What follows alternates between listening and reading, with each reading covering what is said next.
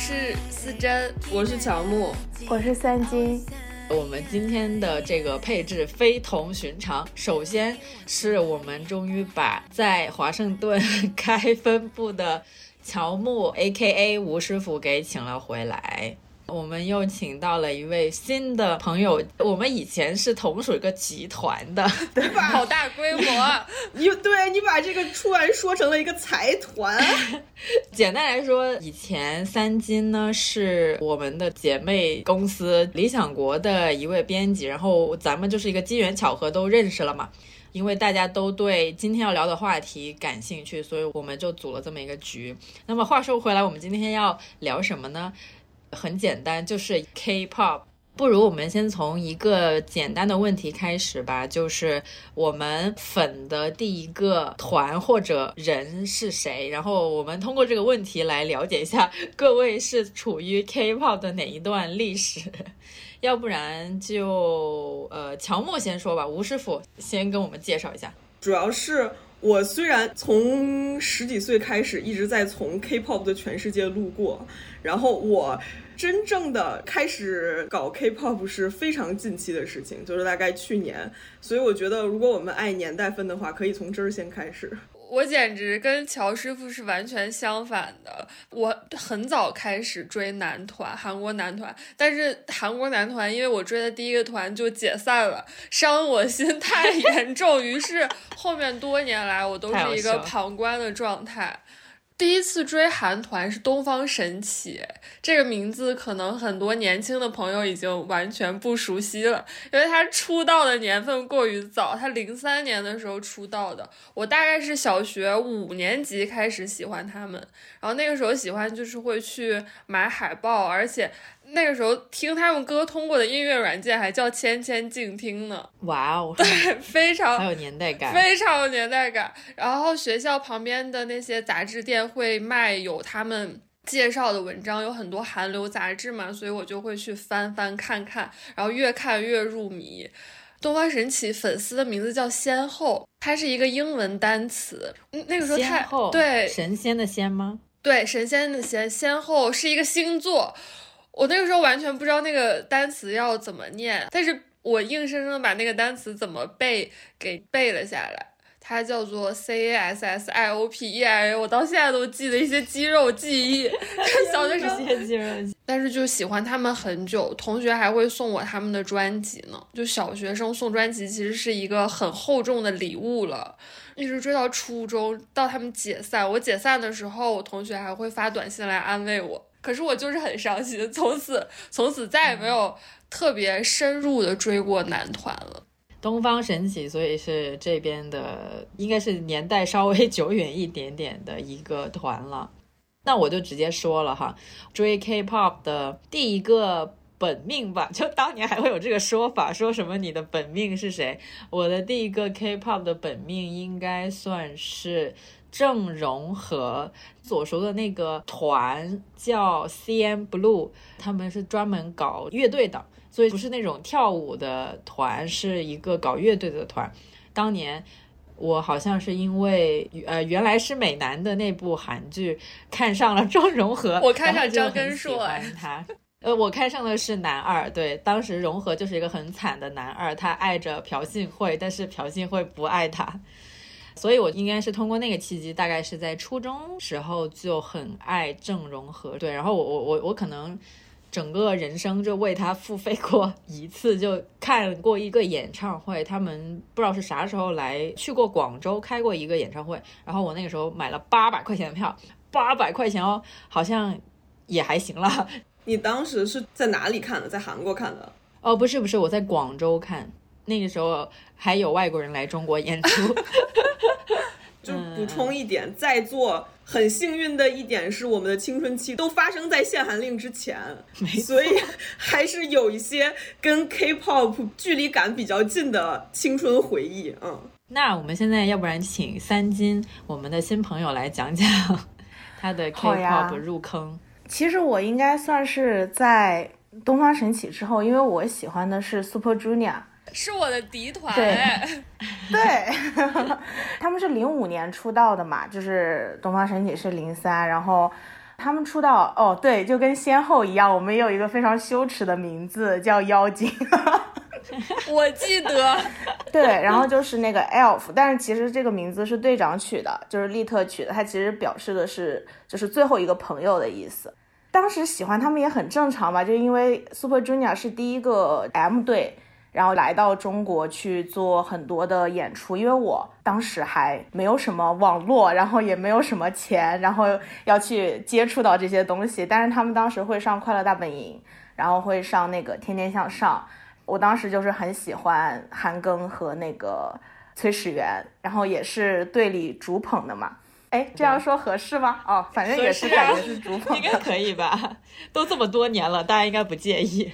对，然后所以当时就了解到他们，然后觉得哦，好好笑，又好笑，然后又帅，顺着就了解到了东方神起，然后就是又帅，实力又好，没那么好笑。但是后来韩庚就退了，韩庚退团的时候，我当时是非常心疼他的。我觉得他退的是很有道理的哦，我心里其实东方神起没有解散，不好意思，我一直觉得他们只是 笑死。然后我当时他退的时候，我就觉得哎呀好难过，但我又觉得他特别不容易，所以我就转而去追韩庚了。他后面还出了什么 International 就一些专辑啊什么的，然后直到他后来上圆桌派说了一些话，然后让我彻底的失望。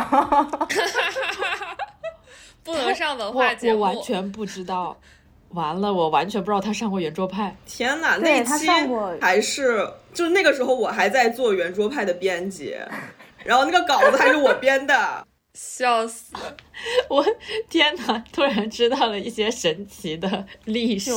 这个可以讲吗？但是我当时听他讲那个，我就非常的失望，感觉自己有被辜负。啊，那我可以跟你说，已经剪掉了一些他的。其他更离谱的发言，就是，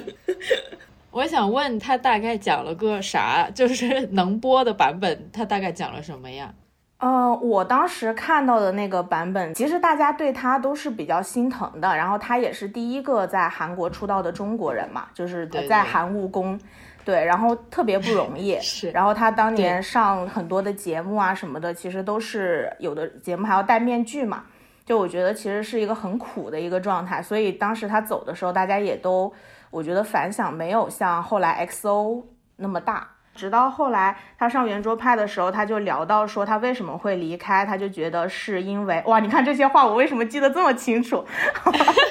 他就说他就说是因为他觉得偶像不能做一辈子。然后他不能够说他等到他七老八十了还在台上唱唱跳跳，然后他觉得他对偶像的理解就是一群白白嫩嫩的小男生，然后在舞台上唱歌跳舞。然后我当时就觉得。哇，你还有那么多前队友还在舞台上 唱歌跳舞，以三十多岁的高龄，就是这个话说的，而且我就会觉得他对当时偶像和粉丝之间的关系的理解让我觉得很失望吧。对，哦，原来在粉丝来看觉得不 OK 的是这一段儿，我感觉作为一个编辑来看，感觉他不 OK 的是他说了一些对于偶像那集好像叫鲜肉，如果我没记错的话。就是他对于小鲜肉，包括对于女粉丝，还有一些性别刻板印象在里面的，虽然也没有很坏了，只是一个国男基本盘的那么一个印象，但是他在圆桌派上面讲出这些话就不是特别 OK，其实也被剪掉了一些，但是这个是在我来看有点不太对的地方，那可能已经被你剪掉了，就是让我感受到的那个点就是。你会引申出来，他说这个话，那背后他对于那一段时间，就是他感觉好像没有一点珍贵的记忆，然后这个对于粉丝来说是很难以接受的，还挺伤心的。如果曾经是喜欢那个团的话，对一些偶像好精彩呀！天哪，我对于 Super Junior 还有一些圈外人视角的补充，因为当时是。我的发小也是巨喜欢 Super Junior，然后他蛮喜欢韩庚的。那个时候应该都在还在上小学，小学五六年级的时候，韩庚的妈妈在西单有个饺子馆这件事儿，你知道吗？我知道他家好像有有所耳闻。是的，我的发小尽管在小学已经想明白了一件事儿，就是与其他把这个钱花给 SM，SM 跟十几个人分成儿，韩庚拿到十几分之一，再把这个钱给他妈，他不如直接把这个钱给他妈。所以当时我发小就每周。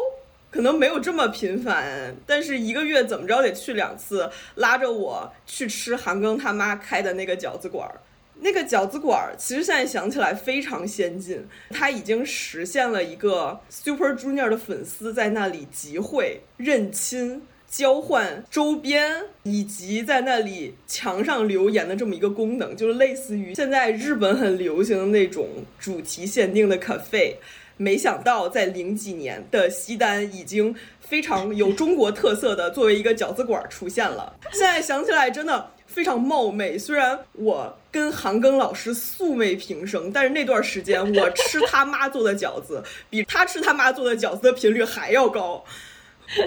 太好笑了。甚至我跟着我发小去吃那个饺子馆的时候，因为那个那个当时的确还非常朴实，就是真的他妈妈会。在那里面做饺子，然后人手也不太够的样子，所以粉丝过去不仅会自己争相服务自己，还会自己争相服务其他桌儿，就是 那里的气氛永远是一个非常热火朝天的状态。粉丝去了之后，争相表现，互相服务，然后还会在那里。认识很多一起买票，就是一起约演唱会的同好啊什么的，甚至很多外地妖精来北京就是为了打卡那家饺子馆儿。那吴师傅，现在你正式进入 K-pop 这个领域，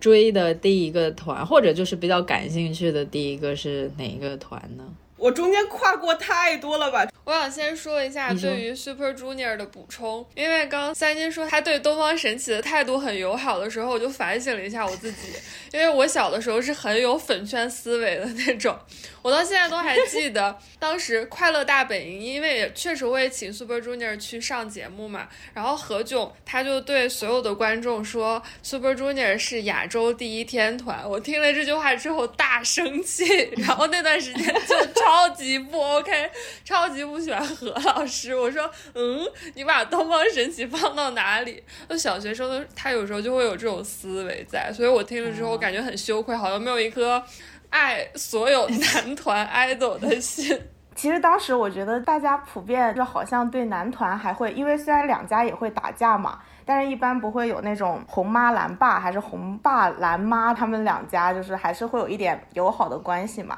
但是我当时那个阶段处于一种周围的人最讨厌的是少女时代。哦。就是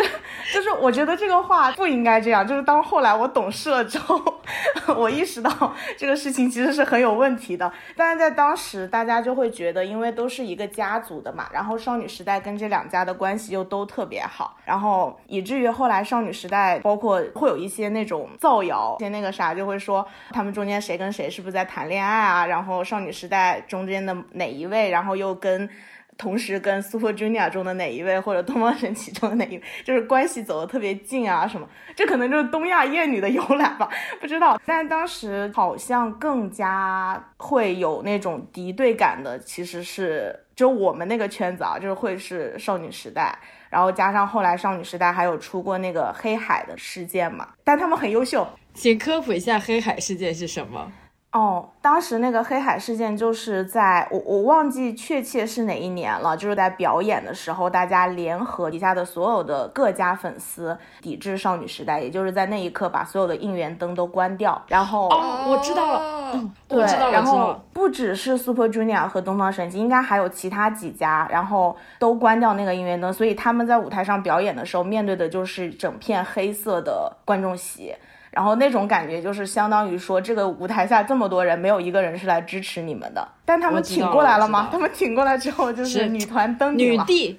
那这样说，我那个时候磕的全都是同性 CP，包括东方神起为什么解散我那么伤心，就是因为我磕豆花、允浩和在中，郑允浩和金在中他们两个，因为我我觉得他们两个是在一起的，结果解散了之后，他们就分别属于不同的男团了。然后他们解散了之后更好磕了呀，允在。这个 XO 又是我从 K-pop 路过的一段，那个时候我上中学了。很好的一个朋友，他超喜欢 XO，并且是吴世勋的粉丝，又来到时代的眼泪了。他那个时候给 XO 开了一个论坛，现在小朋友是不是已经不知道论坛是什么？就是一个网站，大家都可以自由的在里面发帖或者发同人，发各种东西。而且他们现在想想觉得。蛮包容的，因为好像所有 CP 共用那么一个论坛，大家就在里面神奇的和平相处。他们是每个月还会出一个电子杂志，叫月刊。总之就是选出这个月的一些精品同人文儿，以及一些其他资讯，把它出成一个电子杂志。但是电那个电子杂志要用 InDesign 排版。呃，会用 InDesign 的人没有会用 Photoshop 的人那么多，有的时候他们论坛的美工跑路了，就会找我去给他们做免费劳力排那个 电子杂志。说起来真的非常冒昧，虽然我那个时候还不知道吴世勋老师长什么样子，但是我已经在排版的时候顺便帮忙校对，然后校对一些描写吴世勋老师的错字，然后 那个时候 XO。在国内爆火的时候，其实就是小鲜肉或者韩式那种更年轻的偶像，就不是 Super Junior 时代的那种花美男的那种形象。Super Junior 那个时候好像刚是韩式花美男偶像，然后到了 XO 好像就是更年轻一点。他们当时也承受了很多国内的一些刻板印象，就包括当时觉得自己。非常阳刚的男生一定会疯狂抨击他们。嗯，Super Junior 的时候也没有，Super Junior 金希澈已经接近于一个性别是流动的这个概念的一个人了。这么说来，好像金在中就是东方神起里的金在中，也是一个性别比较流动的概念呢。虽然他本人的性格可能不是那样的，但是他当时呈现出来的。形象是比较阴柔化的。我突然觉得，如果早一点追韩国男团的话，可以作为一个很好的性别意识启蒙教材，因为你不会设太多天然的框架，很自然的就接受了这一切是流动的，它就是很自然而然存在在那里的。对，我觉得好像女生，尤其是很早开始追韩团的女生，就很自然的接受了这一点。然后可能 Super Junior 跟东方神起的时候。网络还没有那么充分的发展起来，到了 XO 的时候，是很多男的和男性网友突然发现他们怎么在性别的刻板印象上面跟他们不太一样，所以就会疯狂的攻击他们。这个是我对当时印象很深的，因为我有一件印象很深的事情是，那好像是上。大学，但那个时候相当于中国几个成员还没有退团，在饭桌上有一个大哥，因为鹿晗老师是高中是海淀外国语的，那个大哥也是海淀外国语毕业的，他就号称喝好了之后自己上学的时候打过鹿晗，但是当然是扯，当然是扯，当然是就是，救命！阳刚男的好点，我见过俩，我见过俩号称自己打过鹿晗的男，他他不是唯一一个，真的是。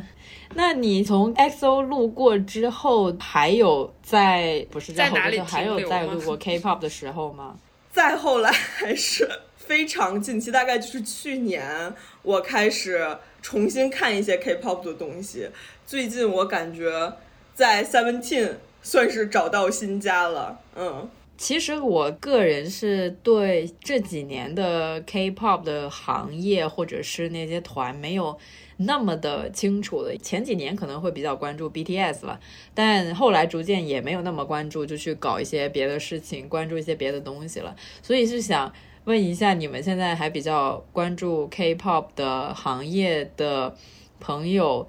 你们觉得现在的 K-pop 蛋糕大概是长什么样的呢？嗯，我觉得如果从一个 K-pop 普通观众或者普通受众的角度来看，可能把这个模型给抽象化出来，它大概是分几个阶段啊。首先是吸引注意力阶段，就比如每次成员回归，他会发 MV，然后会在 TikTok 上面做很多 challenge，还会呃有很多零散的物料什么的。这个相当于都是在最外围。吸引路人的这么一种方式，再到后面，就如果你对他们产生了一些兴趣，到兴趣这个阶段，他们回归期会上很多音乐打歌节目，就是每次舞台都会有不一样的服装，甚至很多组合会有不一样的编排，每一个舞台还会有很多版本，比如还会有个人直拍，这些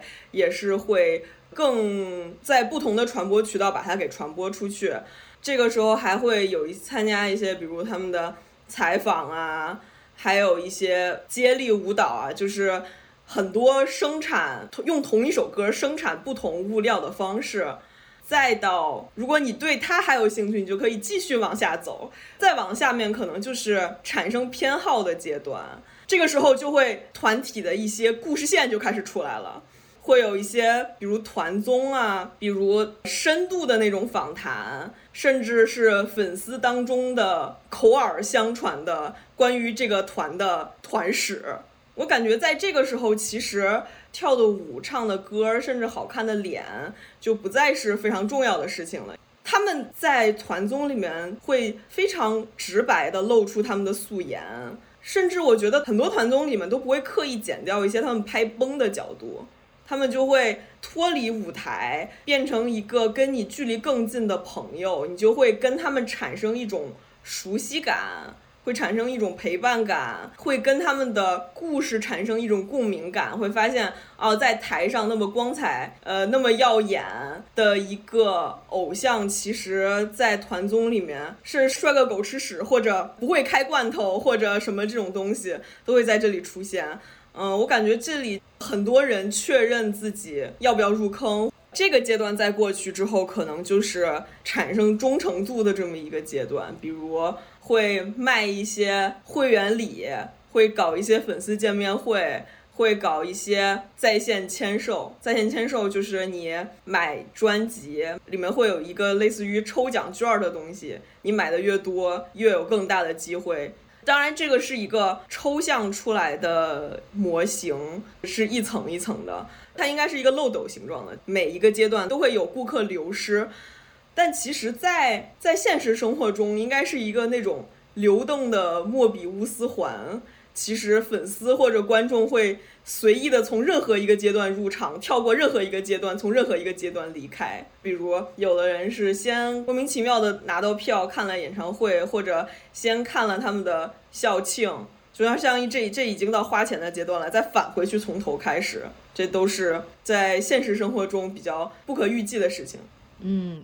我是觉得团综还。蛮对的，应该是对于吸引粉丝来说，团综是一个蛮重要的途径。就不管是从公司的角度，可能会叫它是一个营销或者包装的一个东西嘛，就弄一些团综去展示成员的生活。因为我自己，我细想回来，可能我入坑比较多，或者是对某一个成员觉得还蛮喜欢。的那些瞬间都是因为我看了团综，像那些舞台啊什么的，你一般就会觉得大家都很帅，对某些人你觉得他的样貌是你的菜，所以你会关注他更多一点。但是要到真正的知道每个人的性格是什么的时候，还是得看一下他们的团综。那么看团综的时候，很可能你对于每个人的性格有了更清晰的了解之后，你喜欢的人可能也会改变。而且越到现在这几年，我感觉这些团综真的是会比较的放飞一点吧，可能也是互联网环境，或者是呃新一代的年轻人长起来。因为现在这几年的很多偶像，肯定都是比我们在座的四位都要小很多的。所以感觉时代也稍微有一点点变了。现在大家都还蛮流行那种发疯人设的，就不一定是最漂亮或者最帅那个人会受喜爱，其实比较有特色的人也都会蛮受喜爱的。你刚才说，我突然好想看选秀节目。再次怀念选秀，因为他就可以把成员私下里的情况，还有舞台上的表现、训练过程整个环节都呈现给你看。那这个过程其实是很容易吸粉的。看到喜欢的偶像，你就会全方位了解他，又了解他的舞台表现力，又了解他的性格，还有跟成员的相处方式。啊，好想看，是是，好想看选秀，是一个 养成系的概念。我估计也是击中了大家的那种陪着一个 idol 从小白到出道的那种成就感，还是挺有的。但是我没有看，我没有看过任何一个选秀偶像选秀节目。我主要是觉得人太多了，我实在是看不过来。对，所以我觉得很多人对。尤其是韩国偶像工业有一个误解，就是说，其实大家吃的是他们的舞台表现力，唱歌是跳舞，是他们长得好看。其实我觉得它的根源这些都不是，根源是一种情感消费和一种梦想集资呀。只有这两点，其实唱歌、跳舞、长得好看都是吸引你注意力的方式。你真正愿意 follow 他们，愿意为他们花钱，都是一种。情感消费，我们在学消费者心理的时候会提到一个观点，就是叫做 lizard brain 蜥蜴脑。其实为你下决定的并不是你脑子里面非常理性的部分，而是你的脑子里面有一块叫做蜥蜴脑的部分，它是一个非常直给的感官接收。当你有了非常浓烈的情感，它就会非常直给的。替你做出决定，你剩下你以为你的理性部分，其实只是你剩下的脑子在合理化你的这个决定。我觉得，不管是放在我们你真的去买什么东西的决策，还是你喜欢，尤其是在 K-pop 里面你喜欢谁的这么一个决策，你问一个人你为什么喜欢你的偶像，他肯定跟你说，因为他长得实在太好看了，因为他的实力真的很好，因为他我太吃他的舞台了。我觉得都不是真的。其实真正的原因可能就是你在看他的某一刻，你真实的感觉到了一种高涨的幸福感，或者在某一刻你感觉被充满了，这就是你入坑的可能比较真实的理由。刚才三金是有什么想补充的地方吗？因为刚刚说到那个发疯人设嘛，然后我刚刚想说，没有啊，我们 Super Junior 就是很发疯啊，当年，因为我当时追 Super Junior 的时候，我就。我觉得我 tour 了所有的团，就是 我往上去到了水晶男孩，然后就是一代团，这么上，太厉害了吧？对，因为当时正好他们因为那个无限挑战六六哥那个回归了嘛，然后往后的话我也去了，除了水晶男孩，还有神话什么的。只是说当时他们做的一些团综，其实受众不是很广，是因为当时互联网也没有这么发达。然后他们要如果想要说我这个综艺能够在无线台播的话，其实对于 idol 的综艺感的要求是非常高的。所以其实只有像神话，还有像那个 Super Junior 他们后来的 Super TV，还有神话放送，他们是有在无线台播过的。然后其实像其他的都非常难，像 Shiny 后来做的一些，还有 FX，还有红贝贝他们也做过一些团综，都就是那种简单的休闲生活，然后旅行放松，然后它是一个完全 for 粉丝的一个内容产品，对。但是到后来，其实就要说到 BTS，对 BTS 当年他们没有太多的这种无线台的资源，方时赫当年还只是一个。没有现在这么牛逼，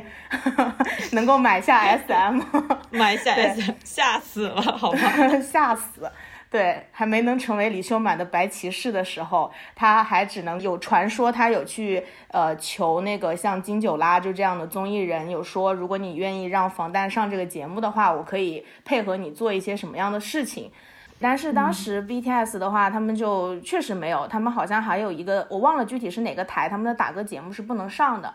然后，所以当时他们就在那个 YouTube 上去做了一些这种，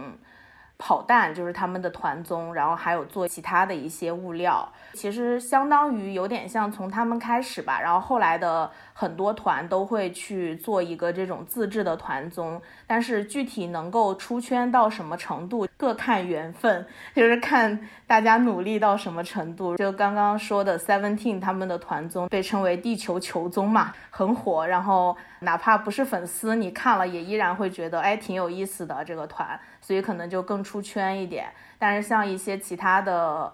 五代团或者是四代团，他们的团综食之无味，弃之可惜。你也觉得制作组花了钱，但是你也不知道为什么能那么无聊，对。其实我对于 BTS 在韩国国内怎么火起来不是非常的清楚，我只知道他们整个团火起来之后，粉丝们都很激动啊。呃，我不知道是不是他们公司有在打这个人设，还是粉丝们会这么说吧。BTS 红了之后，都有在强调他们是乡下人的这个身份。我这个乡下人是打趣的，我肯定不是有什么地域歧视，就是当年是很强调 BTS 的七个成员，他们都不是首尔这个首都出生。的孩子全部都是从韩国各地的不同的地方来到首尔当这个练习生，然后再作为一个曾经的小胡团这样打拼了好几年，最后就一炮而红。这个是当年粉丝们都很还蛮自豪，而且也可能自豪，同时也会心疼他们的一个点吧，就是说他们付出了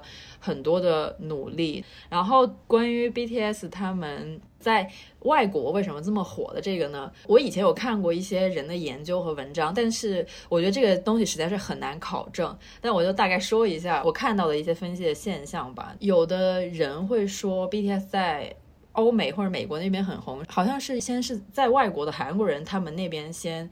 火起来的粉丝的力量呢，先在国外烧了一下，然后再烧回去韩国那一边。我当时看到的理论是这样啊，但是这个东西实在是太难考证了。然后我个人的一些分析呢，是觉得，因为在国外，尤其是美国那边，也有很多 Asians，包括中国人也好，还是韩国人也好，或者是呃印度人呐，或者是其他的一些亚洲国家，那么 BTS 就有点像那种黑马的感觉，因为。BTS 它不是从三大韩国娱乐公司出来，它不是 SM，不是 JYP，也不是 YG 这三大，他们就是一个 小破公司出来的 小破团。但是因为他们可能当年实力也还还 OK，还是不错的，在海外的。韩国人之间先引起了一些个热度，之后就逐渐的也击打到了更多在海外的亚裔女孩的心灵，因为大家都会有那种身份认同感，会觉得他们也是那种突出重围的那种感觉，在韩国这么多强劲的对手情况下，他们打出了自己的一片天地，所以可能看着他们的故事会共情。到自己虽然有可能这个是我过于上升价值，当然后来也有很多别的学者去正经分析 BTS 为什么那么红，也有说到他们那个 Twitter 还有那些社交媒体 Instagram 那些玩的比较溜。我也可以补充一点，就是关于 BTS 他们怎么那么火，在欧美、韩国所有公司都想闯美，然后没想到是 方式和这个小们异军突起。但是他们其实当年一开始就非常的努力，嗯，其实，在限韩令之前，他们在国内也非常的努力，他们也是有想过闯中的，就是，然后他们当年会经常跑过来办演唱会或者是办见面会，然后他们当时去美国的话就做得更努力了，就是他们会办那种免费的演唱会，也就是说有个地儿，然后呢，我。在上面唱跳，只要你来，我就我就在这唱跳。我知道这个，我知道这个，对，就是他就是做的非常的彻底。为了一开始的获客，如果我们一定要把它想成一个商品的话，那那一开始它成本压得非常的低，而且他们当时有去最为大家津津乐道的就是他们当年去美国拍的一个纪录片嘛，就是当时还非常穷的时候，然后跑到美国，J-Hope 站在玫瑰碗的外面，然后一群那种像有点像小混混，然后也看。看不出来什么巨星潜质的一群男生，看着那个玫瑰碗，然后就说哪一天我们能在里面办演唱会啊？瞬间好像当天我不记得那个地方是不是正好在放烟花，然后还有那种烟花炸开，然后他们就在玫瑰碗的外面用手机拍那个烟花，然后等到前两年他们就在玫瑰碗的里面办演唱会了，就是这个叙事又为他们增了一大波的。对一大波的粉丝吧。但是我觉得有一点就是他们当年确实为了这个事情非常的努力，有努力的奋斗过。而且我觉得他们跟其他三大有一个很不一样的点，就是他们没有那么精致，他们有一种青春的粗粝感。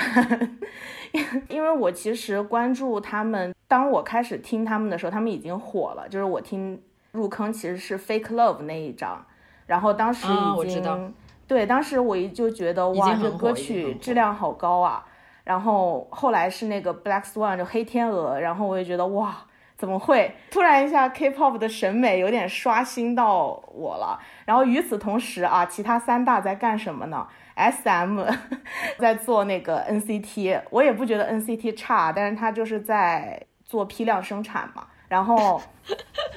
但我挺喜欢 N.C.T 的啊，朋友们，我挺喜欢 N.C.T 的。然后与此同时，Y.G 继续做他的那个呃，Y.G 当时应该是呃 Winner 和 Icon 都出道了，也经常不让他回归，继续他的神秘主义风格。然后以及以及时不时公司出一点事儿，然后社会新闻。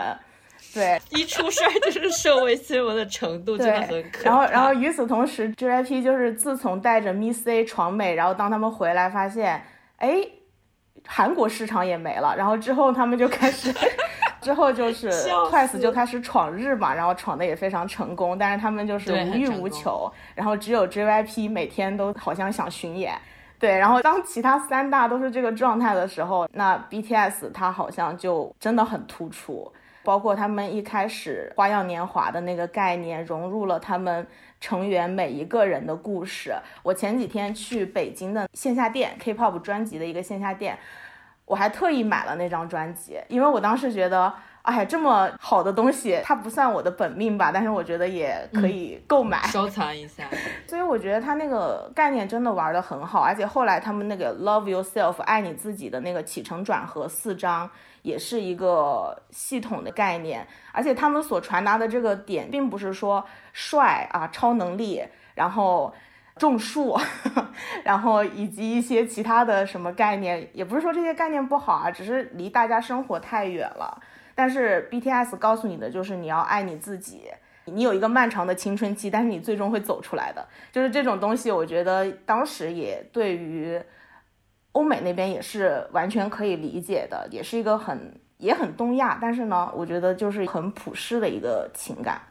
然后后来他们就爆了。BTS，我刚注意到他们的时候，那个时候应该就在做《花样年华》的那也是四张专辑。当年我就想说，是哪个团在抄咱们王家卫老师的概念？我倒要看看是谁。开玩笑了，以前韩国人还是蛮喜欢香港电影的，所以我当时就想着说，OK，这可能是个借鉴，然后我去了解一下 BTS 那四张专辑那个时期打的那个概念，就是一些。青春伤痕文学，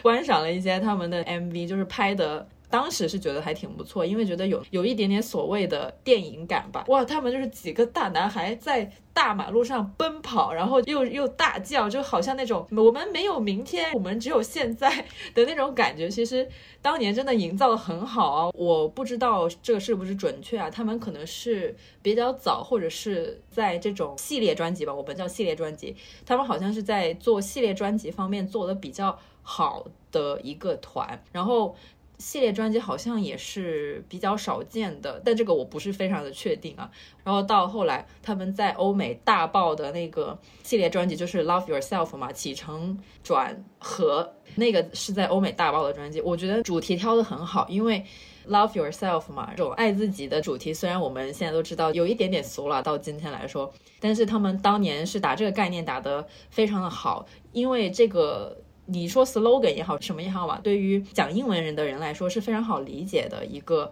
名字，Love Yourself。然后就也也不管你这个韩文唱的是啥了，无所谓了。那个系列专辑真的是让他们在欧美那边大火。我觉得 BTS 本身就是一个非常美国梦的这么一个一个团吧。他们本来就是在小公司，然后也在韩国也没有超级火的情况下。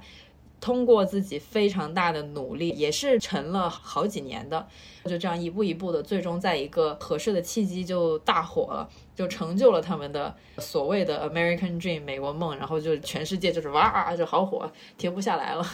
以前可能大家是比较呃倾向于 YG 的 Big Bang 是有这种闯美的可能性的，当然这个也是我的体感，我没有办法论证这个东西，但是就是没想到。没想到是 BTS 成功了，对，而且你刚刚说系列专辑，就是之前最火的系列专辑，应该就是 Big Bang 的那首 Made，像 Bang Bang Bang，然后 Loser 什么那个都是那一套专辑。他们那一年回归拿了几乎能拿的所有的奖嘛，好强的宿命感啊！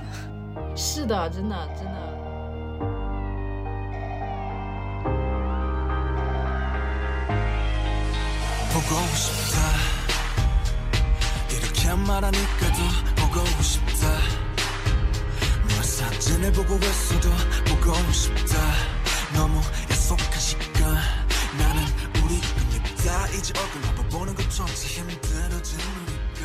刚才你们不是讲了一些 BTS 他们内容方面的不太一样？其实我感觉，作为一个在 K-pop 周围徘徊了很多年。然后从现在一个倒推的视角去看这些歌的人，有感觉到一种内容的迭代，尤其是从 BTS 后 BTS 时代。其实，在 Super Junior 的时代，那个时候做概念其实还蛮流行的，宗教概念，再包括红贝贝也是实验团，然后 FX 是实验团。后来概念普及之后，其实每张专辑有一个概念，已经变成了一种必须的事情。就要不然你不提这个概念，大家就不知道你这次回归在干什么。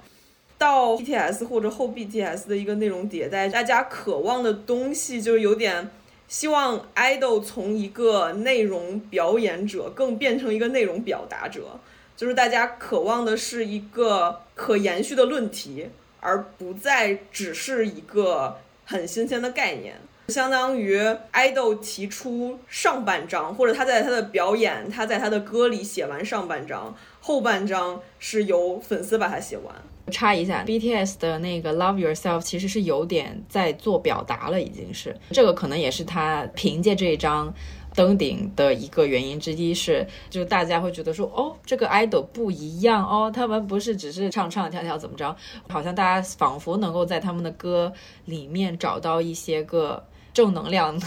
表达确实是这样子，嗯，对，所以有感觉，其实爱豆的内容原创现在已经变成了蛮必要的一件事情。对，因为我感觉，尤其是现在全球性的来说，其实在美国音乐这边，原创音乐已经变成了一件有点必须。你不一定所有东西都自己写，但是你一定要完全的参与你的这张专辑。你要自己去讲你的专辑想要表达什么，你的专辑的故事，就是包括现在这两年，也不是这两年，很近期了，大家讨论的，比如 Dido，比如 Nude，这个都是相当于他拿出了一个大家很有参与感、很有代入感的这么一个话题，相当于他们的爆火，其实都是在大家的讨论中完成的。New Jeans 这个团是待会儿可以浅分析一下的，反正是最新这一代的女团，非常优秀的一个代表。都不要说女团了，就直接说是 idol 团吧，非常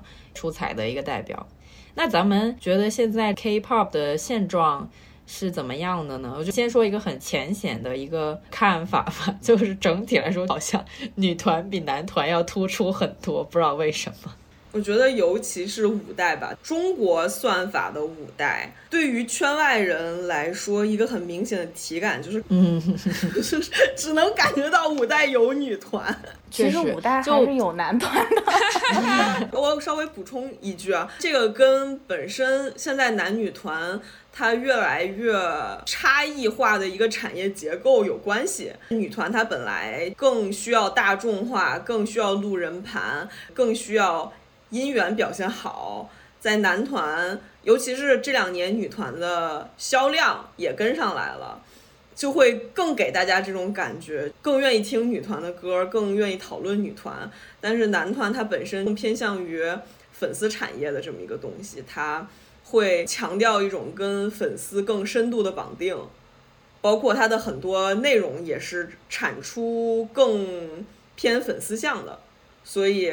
产业结构在现在已经发生变化了，所以大家天然的会更倾向于传播和观看女团的东西。嗯，我完全同意，没有，但是我会觉得其实现在男团确实也是有，然后他们也。挺努力的，但是他们很难出来的一个非常重要的原因，就是因为男团换代太难了。就是女团的话，之前也跟吴师傅讨论过。对，其实女团的话，很多时候它是可以靠概念，比如说像 Nude，它其实是一个裸女的这种点嘛。呃，包括后来他跟粉丝一起完成了这首歌，就是当你去搜的时候，你只能搜到这首歌，而不能搜到。一些人想搜到的那些东西，然后，但是他主要是靠的队长田小娟写的这个歌，但你要说队里面其他的人是不是能理解这个概念，他们对这个概念的理解是什么样的，其实也很难讲。但是他们确实就火了，然后像小樱花那个团，我依然只能叫他小樱花那个团，因为拼不出来团名。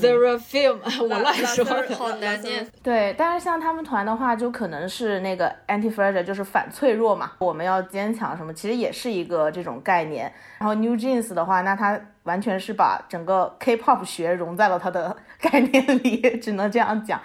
但他们靠概念就可以，但是你说 New Jeans 他们有出什么个人的表达吗？在目前他们这个年纪还没有，当然妹妹们都很小，他们再过二十年也还小，对，就是一个非常难过的事实。但是其实像男团的话，现在男团我觉得他的格局其实已经蛮确定的，Top 的话就是 Top，而且 Top 已经通过他的啊，就是 BTS 他已经通过他的成绩跟其他人已经有 B 了，而且已经 B 了很远了。所以，而且你要像其他的五代男团，你要想完成一个 BTS 那样的叙事，我觉得几乎是不可能的。你没有办法再做他那样的故事了。一个这种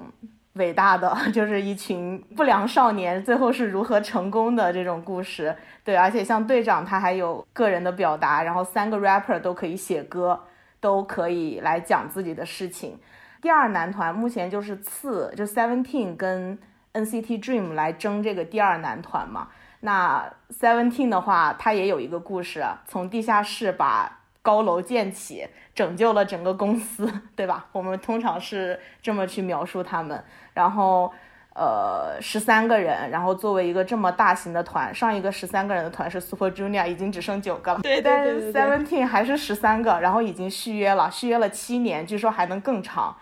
那么，对吧？他们的故事也。就是看再怎么努力了，然后 NCT Dream 的话，本来是一个要解散的团，本来到年纪他们就会毕业，但是在首尔场那场痛哭，大家都觉得好像已经要到了分手的日子，哎，但是第二天李秀满说这个团固定了，对，就是那种粉丝和偶像一起努力，然后来创造了这样一个让我们能够一起凝聚了我们所有回忆的这样的一个内容吧。我觉得就是这三个团，谁能够讲出一个更好的故事来代替他们就很难。但是女团这边，其实你不管是社会话题，还是说你的一些表达，都是更容易的。就是可能说能打开路人的路人盘，然后能让大家去关注，都是会更简单的。现在五代男团我也观赏了一下，大家。就是确实不行，也不知道该怎么跟大家介绍。对，估计是我讲我的，然后大家听他大家的，很难去产生一个共鸣。Call back 一下我们刚才提到的，你喜欢一个团来说，不管这个团他的表演怎么样，舞台怎么样，长得怎么样，其实你确认你心意入坑的那一刻，是看到他们的故事，感觉到他们跟你连接点的时候。对于男团来说。这种连接点很多发生在，比如团综里和粉丝口中的口述历史里面。就刚才三金讲到的这些，蛮动容，就是各种类型不一样，但是一定有打动你的这么一个点，有让你能在这一刻与他们感到共振的点。这种故事对于女团来说是更容易的，因为他们天然的就是可以进行一种女性叙事，他们。现在这个年代可以天然的去探索一些女性话题，但是对于男团来说，当然，一部分是因为娱乐公司和他们自己都对他们有逼数，就是知道他们去探索什么话题容易翻车，一定会死，所以停在了这一步之前。你会发现，尽管是这个年代了，男团歌的题材依然非常有限。当然，很酷、梦想、幻想这些都可以说，但是女性话题是绝对不敢碰的。他们的粉丝又。百分之九十多肯定都是女性，他们就天然的损失了这块可以和女性粉丝共情的领地。然后，并且到了五代，大家生活都变好了，就没有再那么艰苦的故事了。当然，也有一些比较艰苦的故事，就比如最近的一个胡团选秀叫做 Peak Time，那里面呃最火的一个团，他们讲述的故事是这个团推出之后不火，所以大家各自去打工。来维持自己的演员梦想，但是想一下，这是一个非常老土的故事啊！但是这个老土的故事，大家现在依然吃，因为这是男团能够讲述的为数不多的故事模板。他们在业余时间去打工，然后最终在这个舞台齐聚，大家发现哦，原来他们年纪这么大了，还有着舞台梦想。二三十没有特别大，也还好。找到了一些共情点，男团可以进行的叙事其实现在真的不多。而且我就补充一个观察吧，男团现在我我感觉上，虽然 Big Bang 都社会新闻成这样了，但是他们的地位就他还是在那儿。然后好像男团他现在要做出来，他必须感觉得有点那个超越偶像的副业，比如说像 Zico，他是一个。rapper，但是 rapper 他以前所属的那个团叫 Block B，Zico 就是一个非常优秀的制作人，他在说唱方面也有他很厉害的实力吧。他是呃通过那个说唱的选秀节目 Show Me the Money，其实是有一点类似于站稳脚跟的那种感觉。然后他本人也是写出了很多大热的曲子了。还有 Zico 的好朋友宋敏浩，他是属于 YG 的那个男团 Winner 的嘛。然后 希望不要有人生气。现在基本上 winner 就是宋敏浩一枝独秀的 感觉。宋敏浩他也是因为他的说唱实力过硬，然后他自己也具备那个制作能力，并且他在那个说唱领域那边也是获得了一些个成绩吧，所以他是现在属于比较突出的感觉。后面的男团就仿佛他们需就是需要去做出个别的尝试，他需要在另外一个领域非常的出彩。他才有可能 somehow 带一带这个团吧。我觉得五代团的趋势应该都是人数越来越少，因为五代团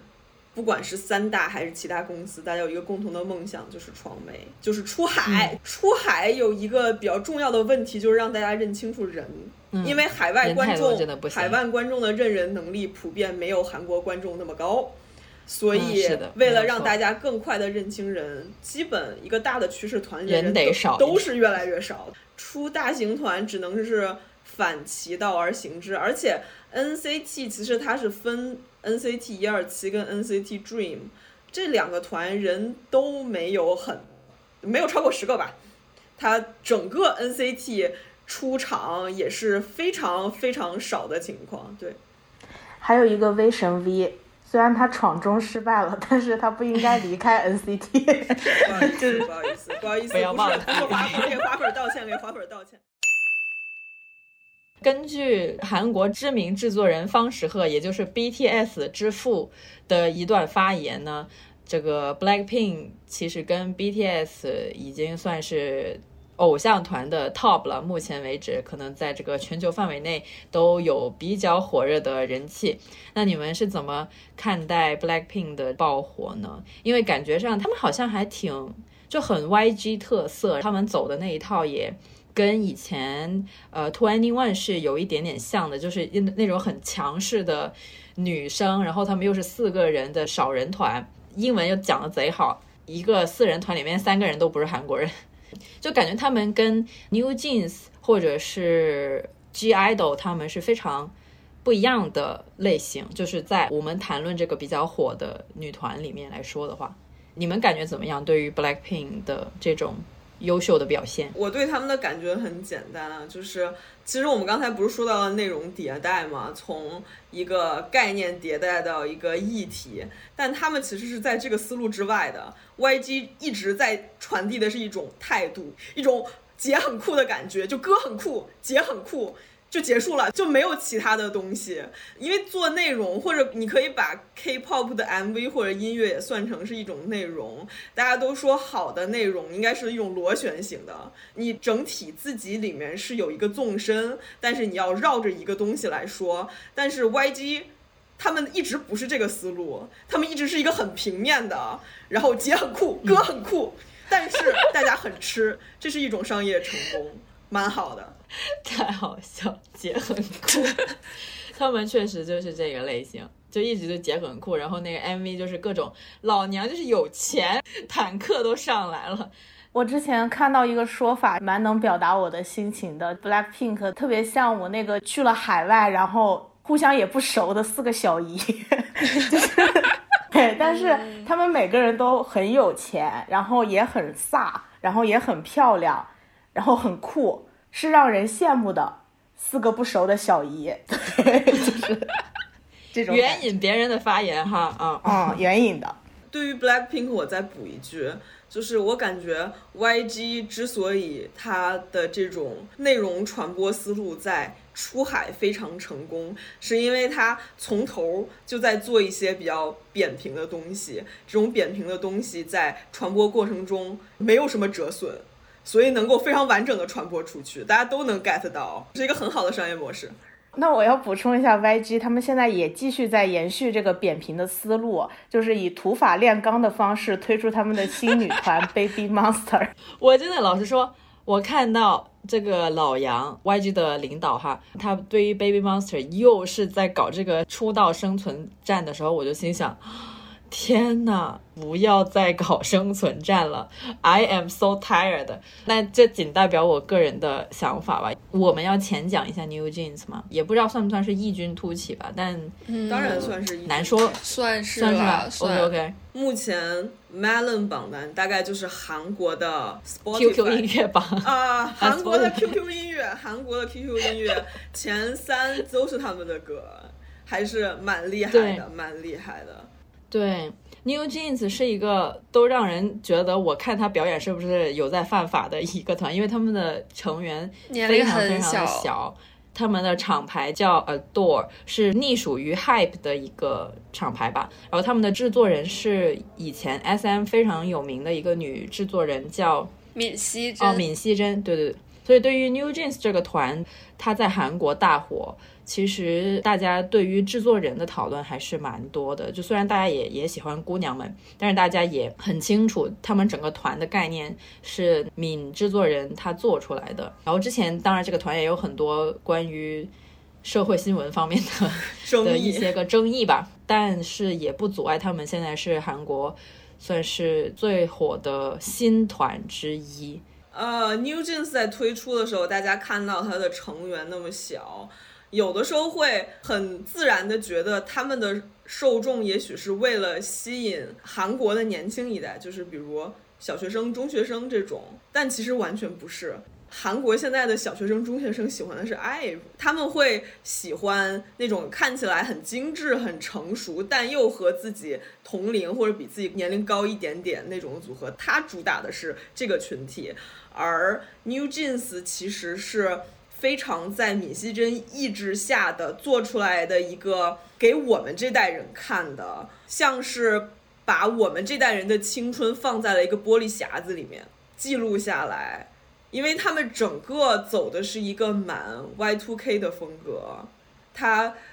就是有点像是找了一群现在十六七岁、十四五岁的小女孩，放到了我们九零后。的小的时候那个年代来演绎九零后小时候的故事，尤其是大爆的 Dido，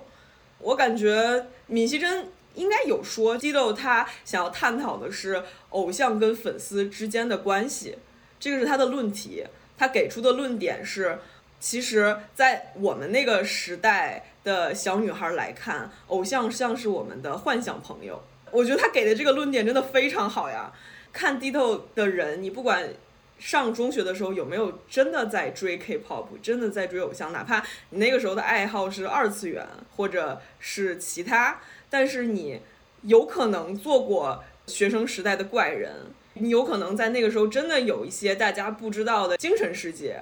只要你有过这种时刻，你就会对 Dido 这首歌、这首 MV 它讲述的整个概念、整个论题产生共鸣。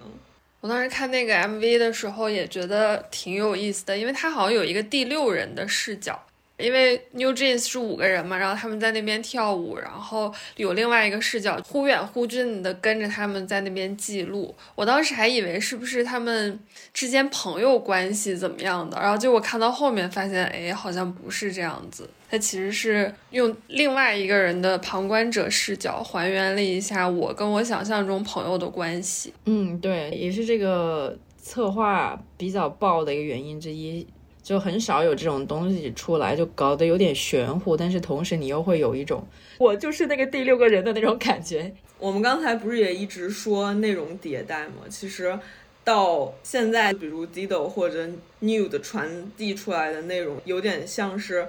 它需要离我们受众越来越近，需要用受众的视角，而不是 idol 的视角去表达。或者和观众之间没有台阶儿的那么一个女性的视角去表达。哎呀，这个 K-pop 工业比较卷，所以它这个内容的确是在越来越顾客中心化。嗯嗯，是的。其实低龄化好像也是包括 New Jeans，包括爱，大家有点诟病的一点。其实我觉得 K-pop 偶像出道年龄一直挺早的，因为。对于男偶像来说，有一个完全没有办法忽视的东西是兵役；对于女偶像来说，就是职业寿命本身就没有特别长，所以肯定是越小出道越好。我个人是没有什么就觉得你一定要拿到一个学历，然后才能给大家表演，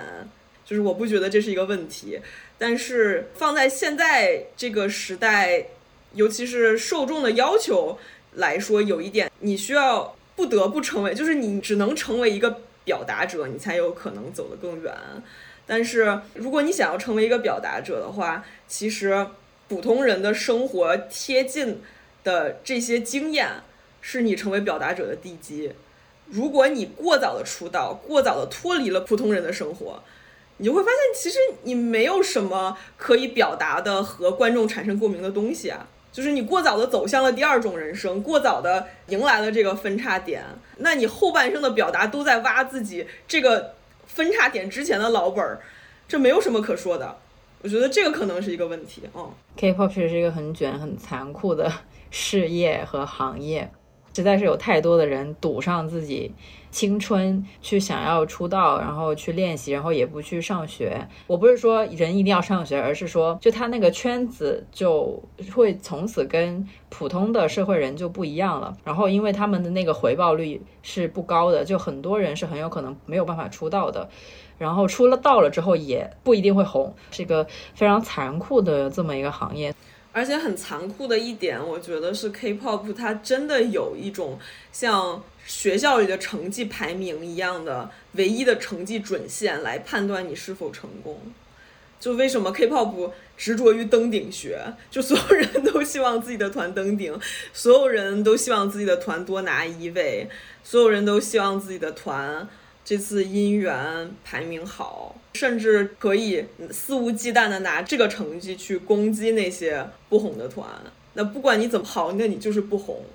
那好像在 K-pop 体系里面，像是有罪或者时运不济一样。它是一个非常残酷的、很东亚式，这太东亚了，实在是。一个东西，对，就每次 come back 都是一次考试，去拼那个数据啊，然后去拼各种各样的东西的一次考试。总之是真的很难。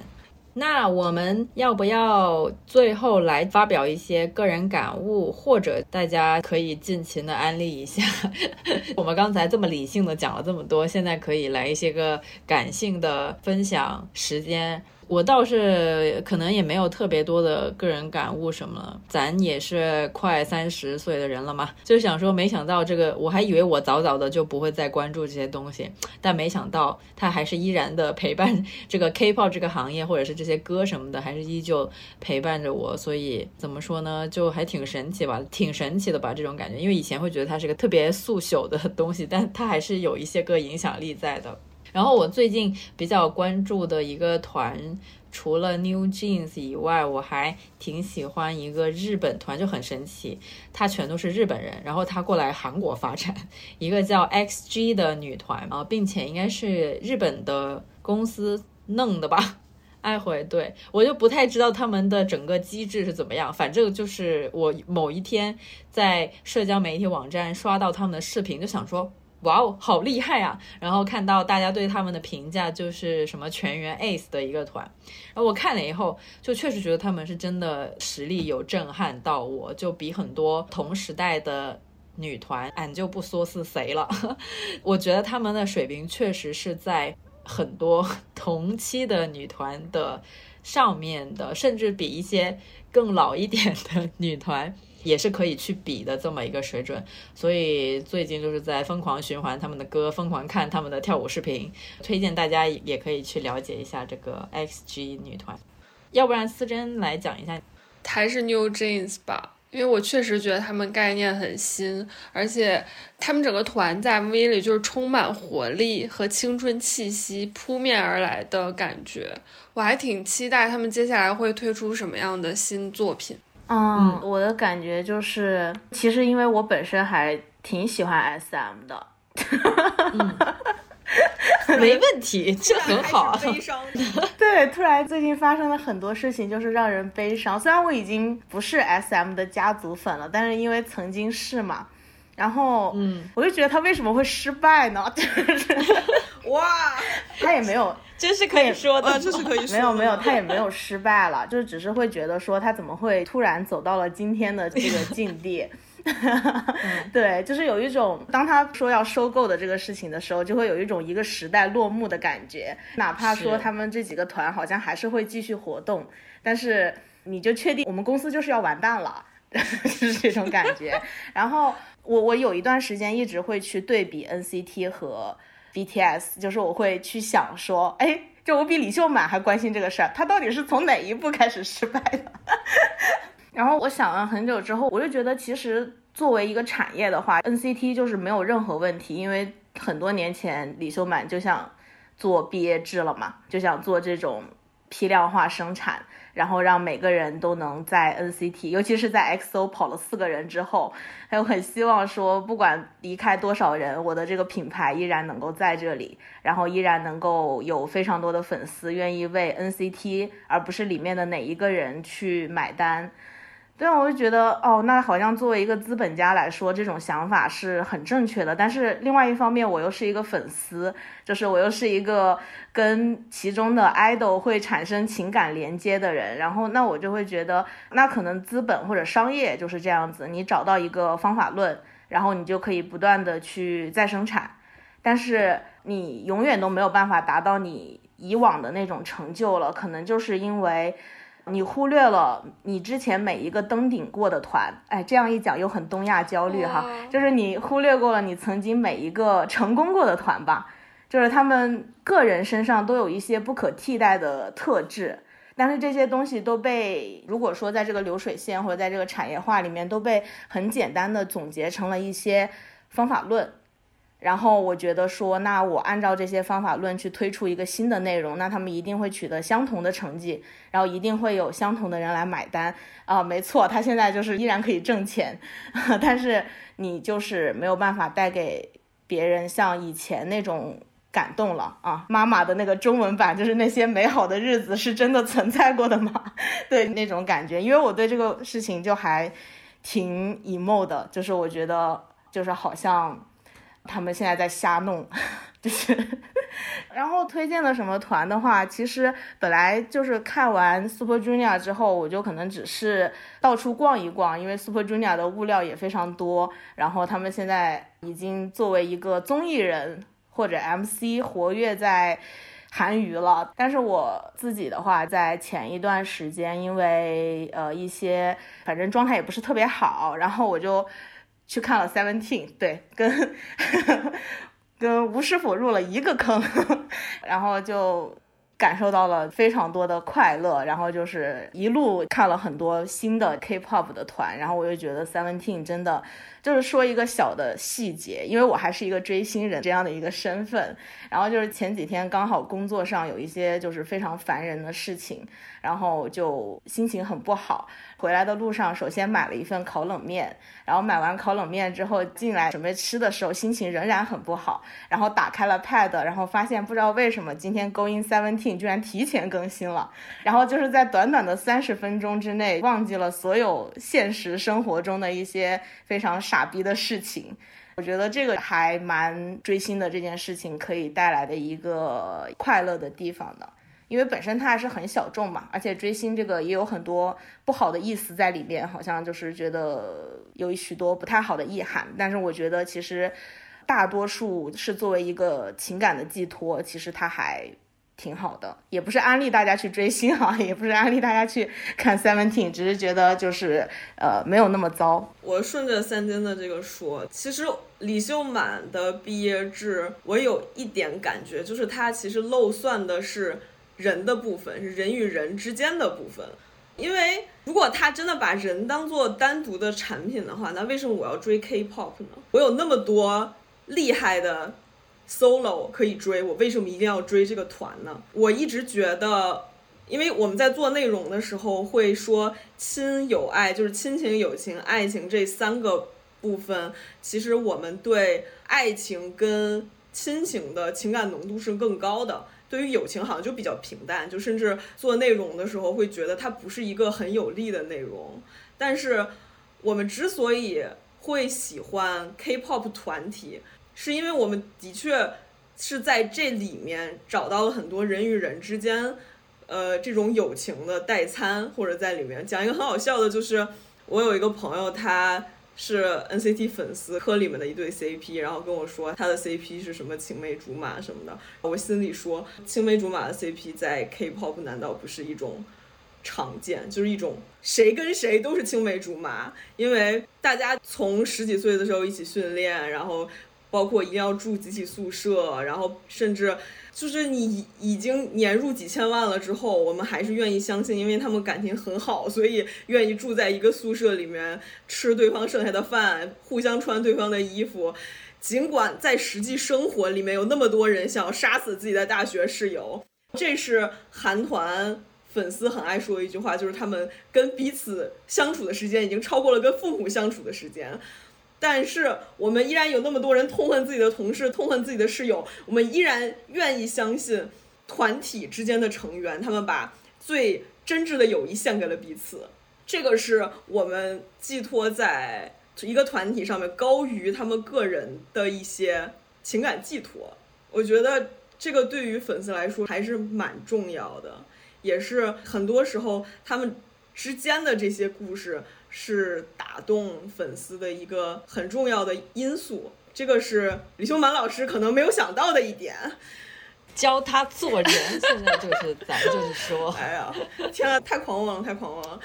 我安了一本书吧，我安了一本书吧，那本书叫《偶像失格》，就是它是一个日本作者，叫做宇佐健灵，对，他是一个很年轻的作者，一个九九年的作者。他用这本书是获了芥川奖，还是挺厉害的。其实这本书我更喜欢他原来的，它叫翻译成《偶像诗歌》，其实有点意义了。它的比较直译的英文译名叫《My Faith's on Fire》，有点是一个这本书的女主，她为偶像投入一切之后，她的偶像先是经历了打粉丝，然后再退圈，这个时候。他作为一个粉丝的一些心路历程，这个作者的语言还是非常的有灵性。他的台版译名叫我推燃烧，对，这个这个是比较直译的译名。我觉得叫偶像诗歌有点偏离主语，因为它本身是讲作为粉丝的完全的心路历程，很难用我的语言来复述这个人家比较精妙的情感描述。但的确是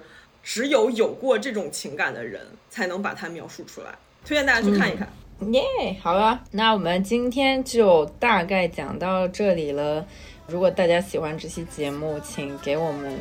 评论、收藏、转发。你不喜欢这期节目的话，那就不好意思了。好，我喊三二一哈，三二一，就这样吧。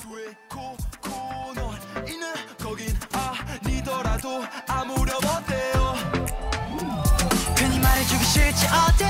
가려들지 아직은 no way. 너를 보면 장난치고 싶은 내 맘 같은 것. Baby maybe 너는 나를 잘 알고 있으니 좀 걱정스런 눈빛이 보여. Baby baby 그주 하나부터 열까지 널 위해서 준비한 내 맘 너의 손을 잡고 어디든지 go go. 언제든 you're always